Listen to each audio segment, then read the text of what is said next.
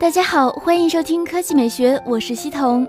昨天，MIUI 官方在小米社区发布公告，邀请米粉参与小米 Mix 2安卓8.0内测，体验不一样的 MIUI 9。而在招募短短一天以后，就有小米 Mix 2体验版用户提前用上了 MIUI 9。从网友曝光的截图来看，MIUI 9 7.12.18体验版的内核已经是安卓8.0。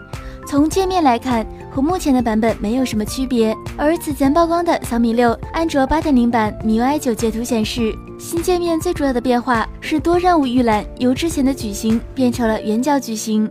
按照此前的说法，安卓八点零重点提升了电池续航能力及速度。安卓八点零加大了对 APP 在后台操作的限制，这种限制在一定程度上提升了电池续航能力，同时也加快了运行速度。最后需要注意的是，由于是内测而非正式版，所以很有可能会有 bug。所以对于稳定性要求较高的用户，可以忽略本次内测招募，待系统稳定之后再升级开发版或者最终的稳定版。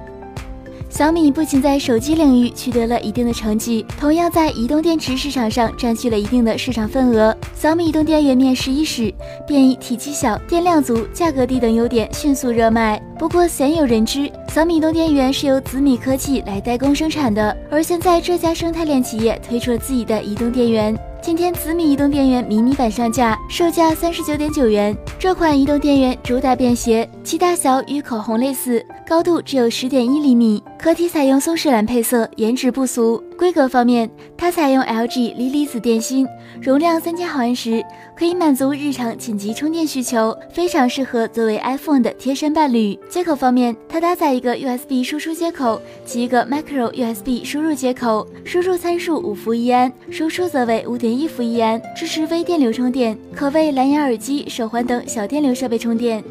那今天的语音就到这里，大家明天见。